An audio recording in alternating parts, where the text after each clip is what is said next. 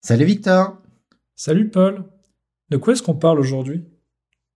Aujourd'hui, on parle des premières minutes ou des premières heures dans un jeu vidéo et on va parler de euh, comment est-ce qu'on découvre un jeu vidéo, comment est-ce qu'on apprend à l'utiliser finalement euh, et comment est-ce qu'est-ce qu'on peut apprendre de tout ça nous en tant que développeurs? Ah donc on parle documentation si je comprends bien.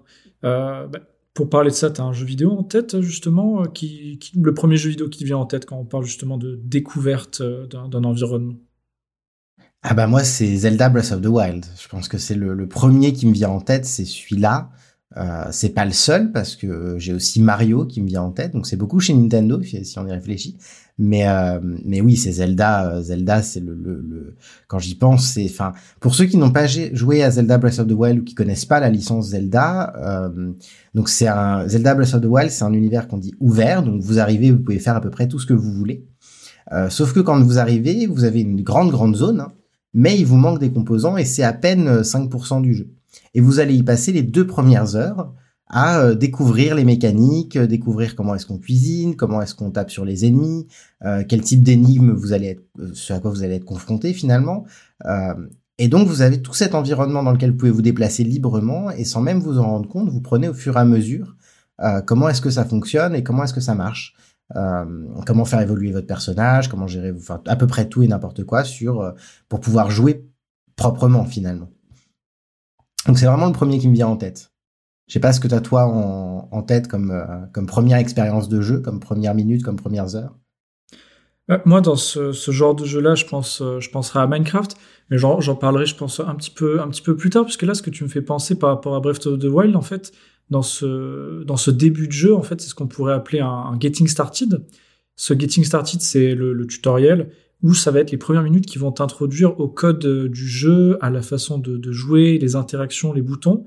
Et ce qui est super intéressant, c'est que euh, ils vont vraiment te, réserver une zone de bac à sable en disant voilà, bienvenue dans, dans le jeu.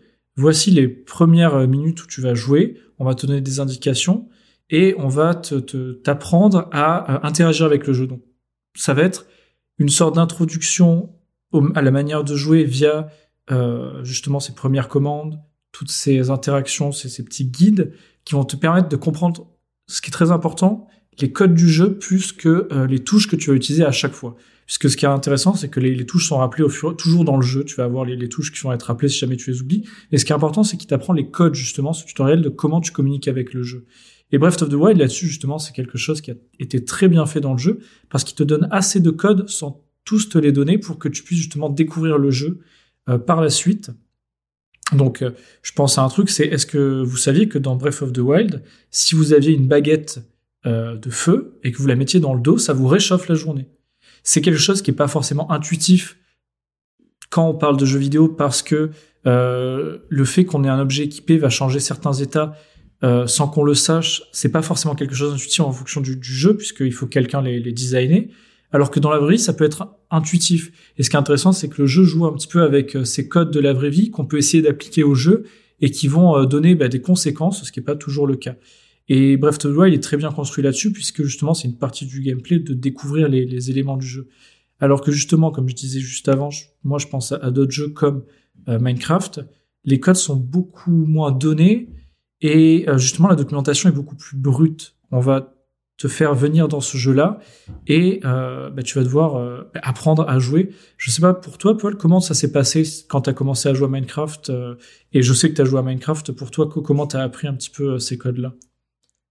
Euh, alors moi j'ai fait les deux et juste avant de répondre sur Minecraft, euh, sur il y a un truc il y a deux trucs que tu as dit sur Breath of the Wild que je trouve super intéressant. Il y a le côté un, c'est le côté bac à sable, c'est-à-dire que euh, et, je pense notamment quand j'ai appris des technologies comme Kubernetes ou même même SQL il y a quelques temps maintenant, m'a il y a quelques temps, le fait d'avoir un bac à sable au début, c'est-à-dire quelque chose qui n'a pas de conséquences pour apprendre, c'est vrai que c'est vachement bien. Et ce qui est vraiment bien fait dans Breath of the Wild, c'est que on ne se rend pas compte que c'est un tutoriel. C'est-à-dire que dès le début, on a l'impression qu'on est dans le jeu. On a l'impression que le tutoriel, il dure les trois premières minutes, quoi. C'est-à-dire que pour vous refaire un peu le, truc, dans Breath of the Wild, vous, vous réveillez dans une caverne, on vous dit euh, va récupérer tel objet qui va être votre objet principal dans lequel vous allez avoir les menus, etc. Ensuite, on vous apprend à marcher, à courir et à escalader. Vous sortez d'une grotte et là, vous avez le monde en face de vous. Et en fait, ça donne l'impression que vous êtes déjà dans le jeu, alors qu'en fait, les deux premières heures, ce monde qui est en face de vous, c'est un tutoriel. Mais vous n'avez pas l'impression d'être en train d'apprendre des choses ou d'être dans un dans une documentation. Finalement, vous êtes dans un tutoriel euh, qui est masqué comme euh, par, faisant partie du jeu et de l'histoire. Euh, et sur Minecraft, bah sur Minecraft, il n'y a pas ça. Sur Minecraft, c'est vraiment euh, vous débarquez et bon courage. Ils ont un peu amélioré les choses vis-à-vis de ça parce que maintenant vous avez des recettes, donc ils vous donnent quand même quelques quelques aides au début sur euh, quoi construire, qu'est-ce que vous pouvez construire, quels composants il vous faut. Mais euh, sur Minecraft, qui est donc un jeu bac à sable hein, pour ceux qui ne jouent pas à Minecraft ou qui connaissent pas, euh, c'est un jeu en monde ouvert. Vous n'avez pas de but particulier. Simplement, vous vous arrivez dans un monde où vous pouvez détruire tous les blocs que vous voyez, plus ou moins facilement, avec parfois des outils, etc. Et vous pouvez construire des choses avec ces blocs et puis après les remettre. Donc ça vous permet euh, de euh, construire des grandes, grandes, grandes euh, maisons, ce genre de choses. Et puis il y a aussi toute une partie un peu d'aventure où il y a des zombies, il y a des, il y a des, enfin voilà, c'est à peu près pour vous situer le truc, mais vous n'avez pas de but. C'est-à-dire quand vous arrivez dans le jeu, on vous dit pas euh, faut aller ici, faut aller là, faut. Vous n'avez pas de but. Vous arrivez, bon courage. Et c'est vrai que au début c'est très déroutant. J'ai eu la chance de commencer Minecraft quand c'était pas encore très très très compliqué, qu'il y avait pas encore trop de choses. Euh, mais globalement, Minecraft, euh, j'ai appris à la dure, c'est-à-dire que j'ai débarqué, je suis mort une fois, je suis mort deux fois, je suis mort dix fois, et puis après j'ai dit attends, euh, peut-être que faut que je passe la première, la deuxième, la troisième nuit, donc il faut que je me fasse en abri, euh, etc. Et c'est vraiment j'ai appris à la dure. Et puis plusieurs années après, il y a une grosse communauté qui s'est montée, et c'est des vidéos YouTube ça va être de la vidéo YouTube. Ce qu'on retrouve d'ailleurs dans la communauté informatique euh, pour nos, nos outils à nous, c'est-à-dire que euh, en tant que développeur, c'est à peu près comme ça que la plupart des technos que j'utilise, je les ai apprises. C'est-à-dire que tu arrives, on te dit bon bah voilà, on va faire euh, du React.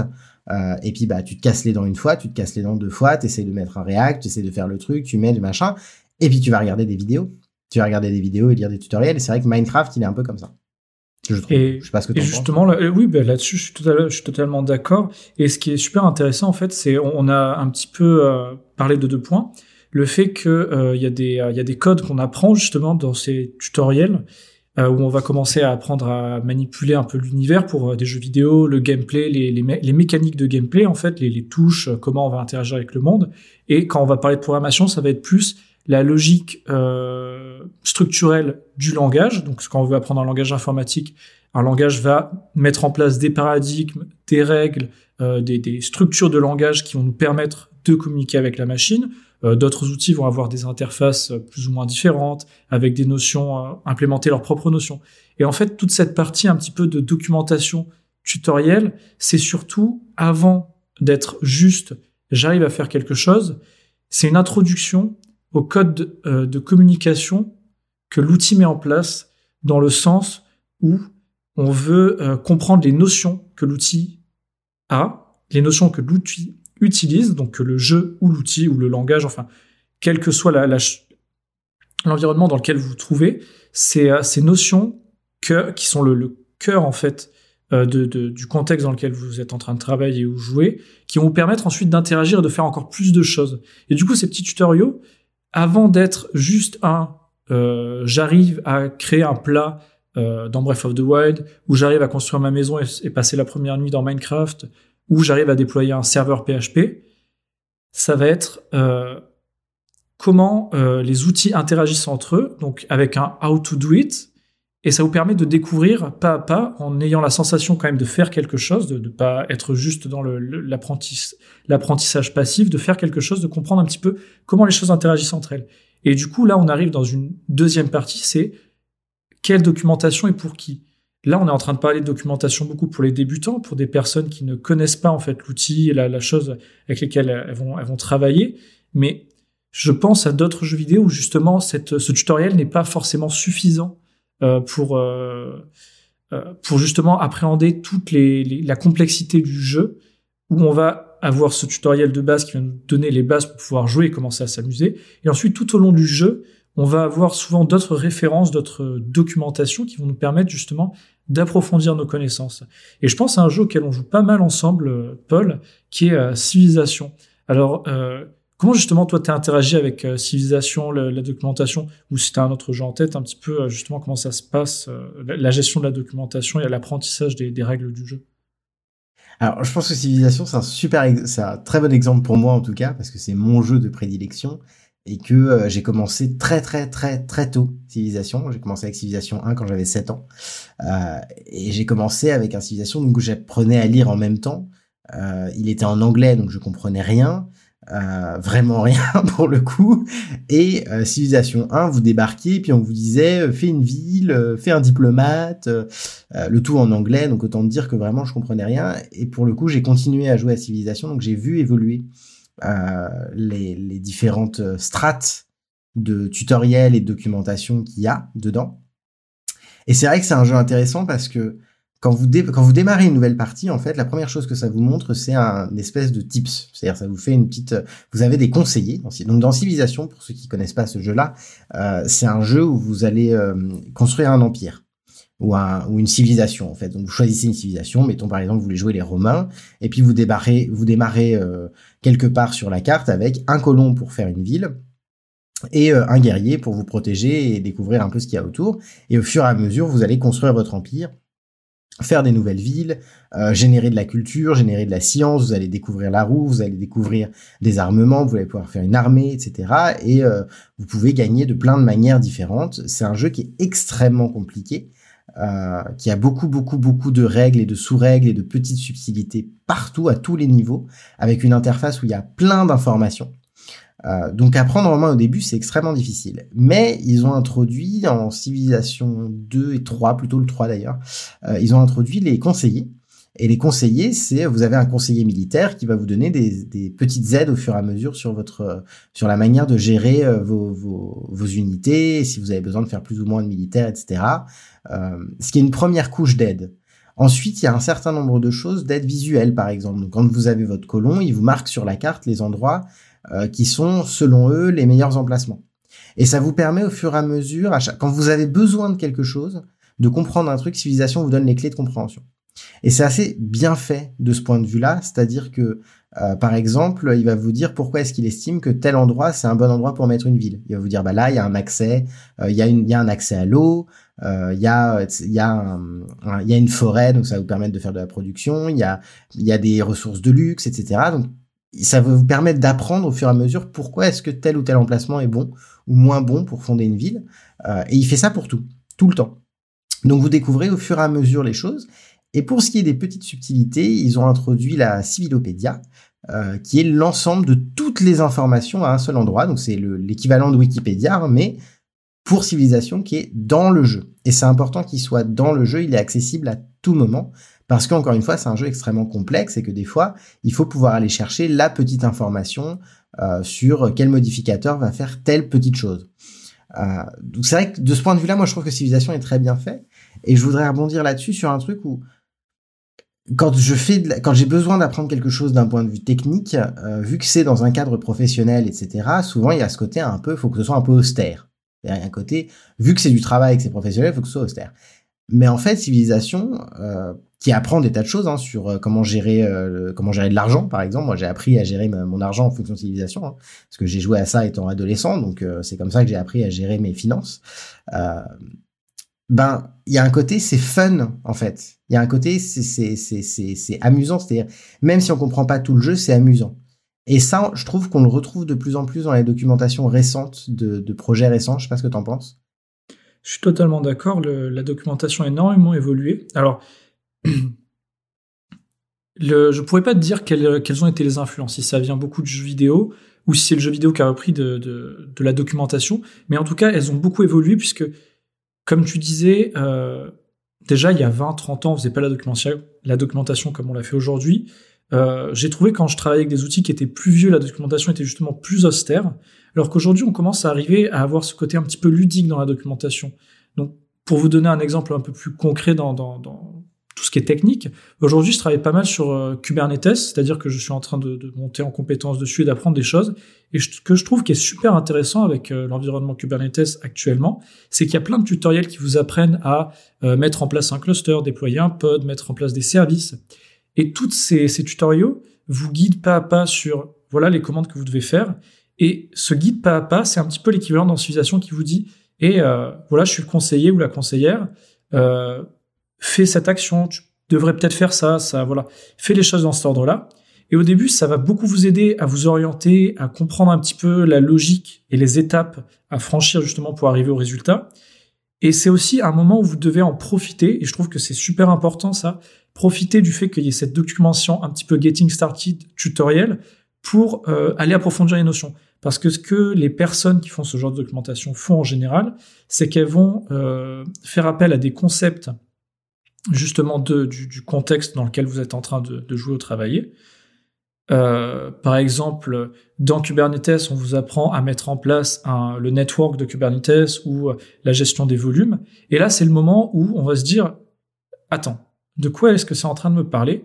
Et là, on va ouvrir ce qu'on appelle une documentation plus technique, plus complexe. Et, dans, et Civilisation le fait aussi très bien, ça. C'est que après, le conseiller va vous donner euh, les, les, un petit peu les, les tips et les briques sur qu'est-ce qu'il vous faudrait faire. Et vous, vous allez ouvrir le, la grosse documentation. Et là-dedans, vous allez avoir vraiment tous les détails de euh, si je fais ça ici, quelles seront les conséquences, quelles sont les interactions euh, entre les différents éléments? Euh, cette ressource de luxe, qu'est-ce qu'elle m'apporte, quelles sont les conditions pour que pour que je l'ai? Et dans Kubernetes, par exemple, ça va être qu'est-ce que c'est un, un, volume, comment on doit le claim, quels sont les différents types de volumes, les outils qui existent? Et du coup, cette documentation plus technique à un autre niveau, je trouve que c'est quelque chose qu'on arrive à faire de mieux en mieux aujourd'hui.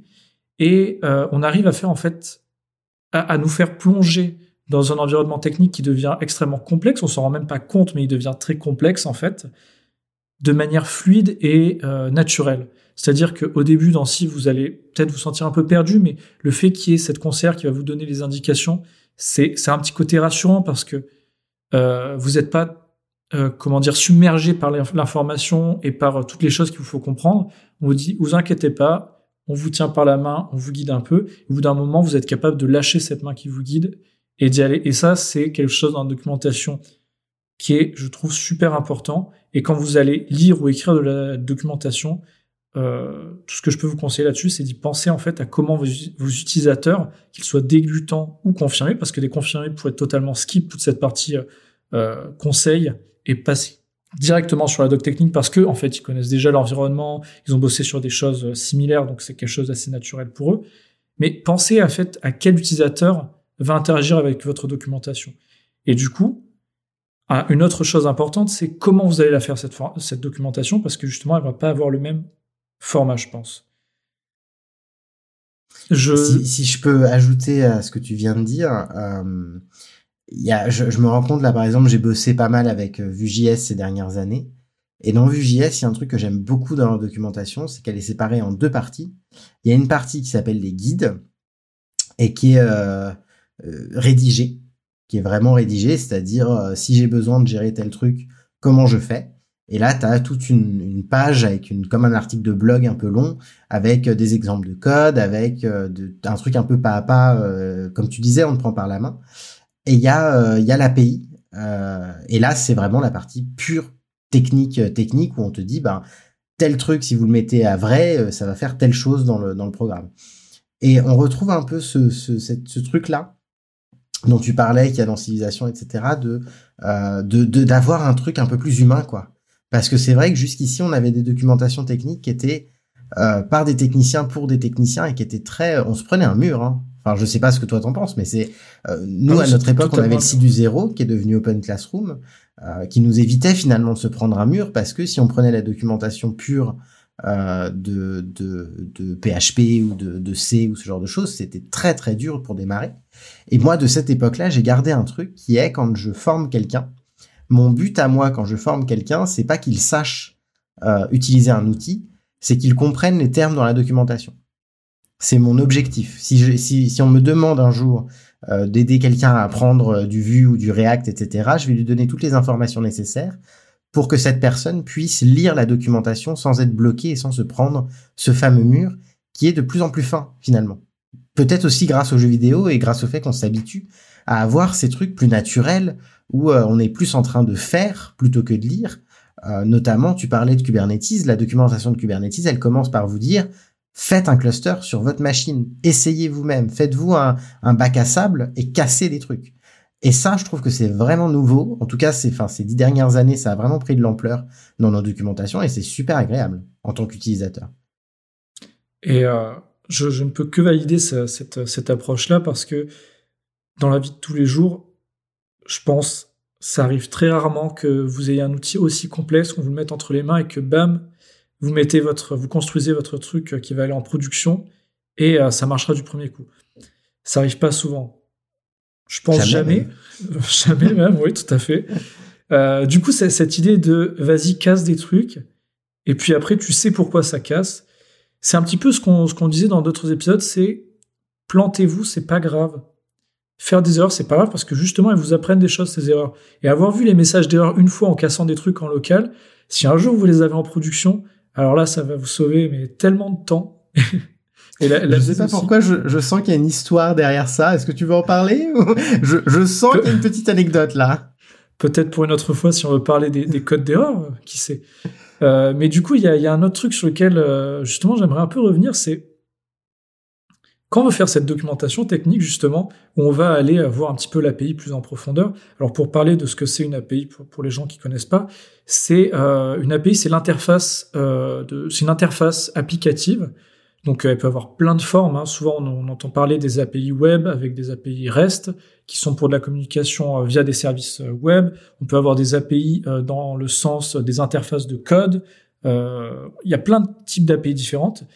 Et en fait, il faut surtout le voir comme le l'interface avec laquelle vous que vous allez utiliser pour interagir avec le système. Quand vous allez à McDo, par exemple, pour un exemple, l'API de McDo, c'est le fait que vous avez votre, euh, votre queue devant le comptoir, vous allez voir le ou la caissière avec le menu derrière et grâce à tous ces éléments-là, vous allez être capable d'interagir avec bah, la cuisine McDo qui va vous donner votre burger d'une certaine manière. Et du coup, c'est un peu ça, cette idée euh, d'API, donc qui est la documentation brute. Et cette documentation, en fait, on peut pas la, documenter n'importe comment. C'est-à-dire que je pense que ça nous arrive très rarement, Paul, d'aller comprendre une API, voir documentation d'API avec une vidéo YouTube. Non, non, ça n'a pas de sens. Parce qu'une API, euh, au moment où on l'utilise, on sait déjà ce que la chose fait. Euh, l'autre, truc qui peut s'apparenter à une API, c'est euh, les boutons que vous avez sur une machine à laver. C'est-à-dire que quand vous regardez vos boutons, une machine à laver, c'est extrêmement compliqué en fait. Le nombre de trucs qu'il y a sur une machine à laver, sur du coton, du synthétique, du A40, A30, etc. Ça, c'est l'API en fait. Et donc, quand vous avez par exemple Twitter, il vous propose une API avec un certain nombre de boutons euh, pour euh, récupérer des tweets, récupérer des tweets qui ne parlent que de ce sujet-là, euh, pour récupérer les tweets de telle personne ou de tel groupe ou de telle liste. c'est un peu la même chose que votre machine à laver. Le truc, c'est que vous savez à peu près ce que fait votre machine à laver. Donc quand vous regardez les boutons, vous avez à peu près une idée de ce que ça veut dire synthétique. Quand votre machine à laver il y a marqué couleur ou, pas couleur, vous savez que c'est parce que ça va nettoyer des vêtements qui sont soit colorés ou qui ne sont pas. Quoi. En gros, c'est assez simple. Simplement parce que vous avez déjà qu'est-ce qu'est-ce que fait une machine à laver. Euh, c'est pour ça que vous comprenez l'interface. Et c'est vrai que documenter ça euh, des vidéos YouTube, ça n'aurait pas de sens. Euh, y a, ça existe, hein, pourtant il y en a hein, quelques-unes des vidéos YouTube euh, pour les mettre en place parce qu'il y a certaines API qui sont très complexes. Mais c'est vrai que la plupart du temps, on trouvera plutôt des vidéos YouTube sur comment est-ce qu'on lave le linge? Plus que exactement quel est le panneau, euh, quel est le bouton sur le panneau, plutôt euh, qu'est-ce que c'est que de la lessive, qu'est-ce que c'est qu'un tambour de machine à laver, qu'est-ce que c'est que du linge sale, qu'est-ce que c'est que du linge propre. En gros, vous allez plus trouver des vidéos YouTube là-dessus que sur le panneau d'une machine à laver en particulier. Bah, on est totalement d'accord et justement bah, dans le, monde de la technique c'est pareil. On va avoir des, vidéos YouTube ou des podcasts ou de la, documentation un peu plus tutorielle qui vont justement vous donner les concepts et euh, qui va être un format plus G, c'est un format un peu plus humain. On va on va plus avoir l'impression d'interagir avec quelqu'un qui nous explique les choses, alors que euh, après on va avoir une documentation plus technique qui va être dans des formats souvent plus structurés. Euh, je pense aux API web où on va avoir des formats définis et standards qui vont permettre à n'importe qui euh, de, de, technique, hein, en fait, euh, une personne technique qui veut interagir avec l'API, de ne pas avoir que la partie un peu humaine, mais des fois aussi on a besoin de cette partie un peu plus euh, brute de décoffrage, parce qu'on veut générer du code à partir de cette API, parce qu'on veut vraiment aller voir des détails de qu'est-ce qui est implémenté. Et je pense que réfléchir aussi au format de la documentation quand on l'a fait, c'est aussi important que de réfléchir à qui la documentation s'adresse. Parce que à qui la documentation s'adresse, dans les deux cas, ça peut s'adresser à la même personne, mais avec différents états d'esprit de la personne aussi. Que la personne soit plus ou moins avancée, euh, à quelle étape de son travail la personne est, qu'est-ce qu'elle essaye de faire à ce moment-là. Et je pense qu'avoir ces différents niveaux de documentation dans des formats différents, c'est important. Donc, on ne part jamais bien en tête en se disant je ne vais utiliser qu'un seul outil de documentation et je le vois rarement faire, que ça soit en entreprise ou même dans les jeux vidéo. Parce que dans les jeux vidéo, souvent, il y a la documentation dans le jeu vidéo avec les tutoriels plus quelques indications. Mais ce qu'on voit souvent aussi, c'est des wikis avec d'autres euh, joueurs, une communauté qui va alimenter ce wiki, euh, d'autres personnes qui vont faire des vidéos. Euh, je pense à, des jeux comme Monster Hunter ou World of Warcraft où des, gens vont faire des, tutoriaux pour euh, vous apprendre à mieux jouer votre classe. Donc ça va être des, des, des, tutoriaux avancés, comme on peut avoir des tutoriaux moins avancés pour les débutants de quelles sont les bases en fait de la classe, plus des, choses papier. Et derrière, on peut avoir la, documentation plus technique de euh, ce sort, qu'est-ce qu'il fait, euh, cette attaque, qu'est-ce qu'elle fait? Ben, ça va être pareil, et on va la retrouver dans des endroits différents euh, parce que c'est des, buts différents. tiens, en parlant de ça justement Paul, toi, dans, ta vie de tous les jours, quel genre de format tu, utilises? Comment en fait, comment tu organiserais la documentation d'un jeu ou d'un projet justement en se basant là-dessus? Alors moi, j'étais en, en, t'écoutant et, globalement depuis qu'on parle, j'ai une question qui me revient, qui est qu'est-ce que j'ai appris moi quand j'écris de la documentation, parce que ça fait partie de nos métiers, on écrit de la documentation. Qu'est-ce que j'ai appris des jeux vidéo? Et s'il y a un truc que j'ai retenu des jeux vidéo, c'est euh, il faut donner l'information au moment où la personne en a besoin. Et je pense que c'est vraiment le truc qui a complètement changé dans, dans les documentations qu'on a. Et je vais donner des exemples. Euh, c'est vraiment le truc de... Avant, on écrivait une doc sur papier. Donc vous achetez un four, vous avez une doc papier pour le four. Et puis vous lisez, euh, voilà, tel truc fait tel machin, etc. Et euh, au fur et à mesure, on a un peu modifié ça en le four lui-même va vous donner l'information au moment où vous voulez le faire. C'est-à-dire, vous appuyez sur un bouton et le four vous affiche physiquement, bah ça c'est pour cuire du poulet. Euh, et donc ça va vous, c'est, vous n'allez pas avoir toutes les informations d'un coup, vous allez les avoir quand vous en avez besoin. Et si vous regardez vos, vos applications sur votre téléphone ou les sites web sur lesquels vous allez, de plus en plus souvent vous avez des infobules, euh, vous avez des petits tips un peu partout, vous avez des trucs qui vous montrent tel bouton fait ci, euh, ou alors vous avez des plus d'explications et plus de textes qu'avant, je trouve, euh, autour de fonctionnalités qui vous disent, ben, cette fonctionnalité-là, elle fait ça, ce bouton-là, il fait ci. Euh, et ça, c'est probablement ce que moi j'ai changé dans ma manière d'écrire une documentation. Avant, j'avais cette espèce de truc de développeur de, vouloir tout écrire, de vouloir tout définir, de vouloir tout écrire, d'être très exhaustif. Et j'ai un peu perdu ça au profit d'un truc plus à la demande, une espèce de documentation à la demande que ce soit pour des documentations extrêmement techniques ou des documentations utilisateurs, euh, parce que j'ai autant de la documentation technique euh, pour des, entre de, de l'inter-équipe euh, que des documentations pour des front-end, donc des, des, vraiment des applications euh, pour des, des utilisateurs finaux.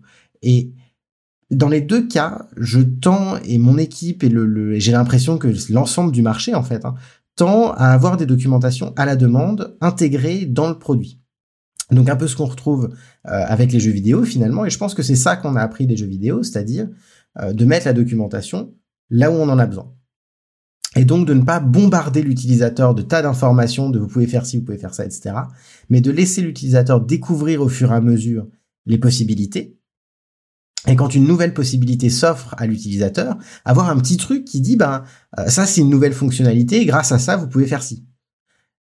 Et je tendrais plutôt vers ce genre de choses. Plus ça va et plus je trouve ce genre de documentation plus agréable à utiliser, plus agréable à coder aussi, parce que ça veut dire que quand vous écrivez la documentation, vous avez votre utilisateur en tête, vous avez son contexte, vous savez là où il est, et ça c'est un truc qui est dans le jeu vidéo assez facile à faire parce que vous maîtrisez tout. C'est-à-dire que quand quelqu'un démarre un jeu vidéo, vous avez tout de bout en bout.